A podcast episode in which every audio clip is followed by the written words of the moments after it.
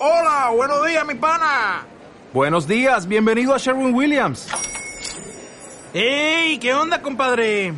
¿Qué onda? Ya tengo lista la pintura que ordenaste en el ProPlus app. Con más de 6.000 representantes en nuestras tiendas listos para atenderte en tu idioma y beneficios para contratistas que encontrarás en aliadopro.com. En Sherwin Williams somos el aliado del PRO.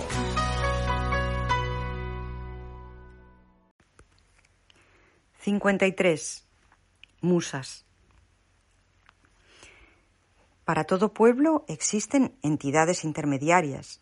A veces son los dioses mismos, otras semidioses. Las musas, habitantes del Olimpo, se cuentan entre los primeros.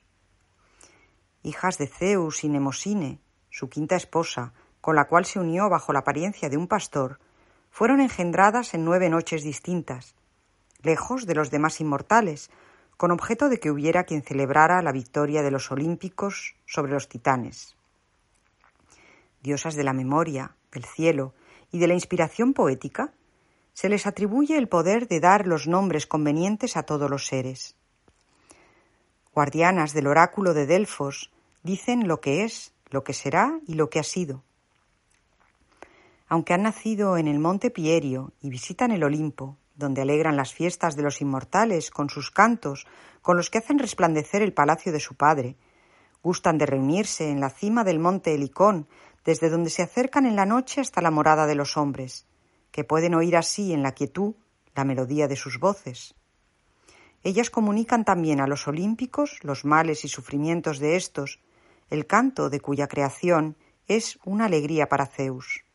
Estas entidades femeninas, capaces de tomar indefinidas formas y de no tomarlas, y de revelar a los hombres, si así ellas lo desean, ya sea a través de la armonía de sus manifestaciones o mediante el ritmo y el número, o directamente de su propia voz, los misterios de la generación de los dioses, el orden de la cosmogonía, de las hazañas de los héroes en busca del cielo y cosmizando la tierra, tienen el poder de transformar la realidad, pues la audición de sus cantos hace de lo sensible símbolo de la armonía del alma del mundo, manifestación e imagen del dios polar, Apolo.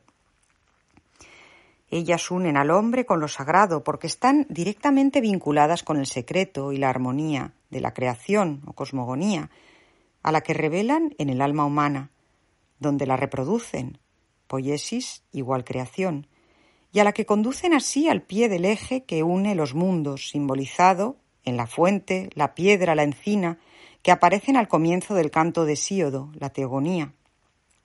Como en el museo, donde se hallan los productos de aquella audición y por lo tanto de la memoria, al abrir un libro inspirado se abre también su templo o mansión. Aunque aparecen como vírgenes, algunas han tenido hijos con dioses u hombres. Sin embargo, los destinos de estos vástagos señalan como verdadero fin la generación espiritual, supracósmica, a veces en forma trágica, como es el caso de Lino, hijo de Urania y de un mortal, o bien de Apolo y Calíope, o Tersícore, a quien éste dio muerte al ser desafiado en el canto. Otras, como exclusiva generación del amor, como el de Himeneo, nacido de la unión de Apolo y Calíope. Siendo al comienzo tres, cuando los tiempos arcaicos su número ha quedado fijado en nueve, según la teogonía de Síodo, a quien ellas mismas la revelaron, y sus propios nombres están unidos a su función. Clío, que preside la historia y que canta la gloria de los hombres y la celebración de los dioses, siendo sus atributos la trompeta heroica y la clepsidra. Euterpe, la que sabe agradar, y que preside la música de flauta y otros instrumentos de viento. Talía, la comedia, la que trae flores, o la que florece, nombre también de una de las tres gracias, representada con la máscara de la comedia y el bastón de pastor. Melpómene, la tragedia, la que canta lo que merece ser cantado, representada con la máscara trágica y la maza de Hércules. Tersícore, la música en general y la danza, la que ama la danza, cuyo atributo es la cítara. Erato, la poesía lírica y los cantos sagrados, acompañada por la lira y el arco, cuyo nombre procede de Eros, el primer dios que apareció después de Gea, nacida de Caos y generadora de los demás dioses.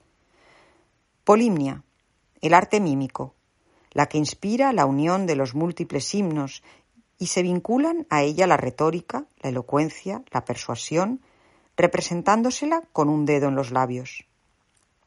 Urania, la celeste, la astronomía, la contemplación de la armonía del cielo, representada con un trípode junto a ella.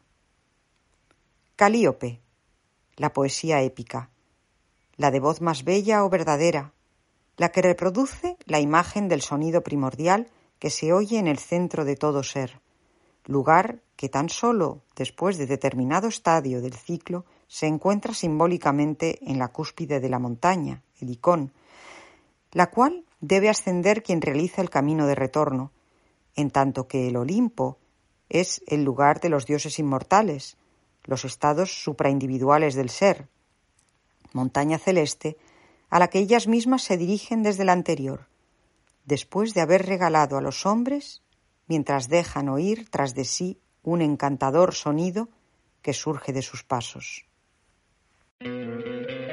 ¿No te encantaría tener 100 dólares extra en tu bolsillo? Haz que un experto bilingüe de TurboTax declare tus impuestos para el 31 de marzo y obtén 100 dólares de vuelta al instante. Porque no importa cuáles hayan sido tus logros del año pasado, TurboTax hace que cuenten. Obtén 100 dólares de vuelta y tus impuestos con 100% de precisión. Solo con Intuit TurboTax. Debes declarar para el 31 de marzo. Crédito solo aplicable al costo de la presentación federal con TurboTax Full Service. Oferta sujeta a cambios o cancelación en cualquier momento.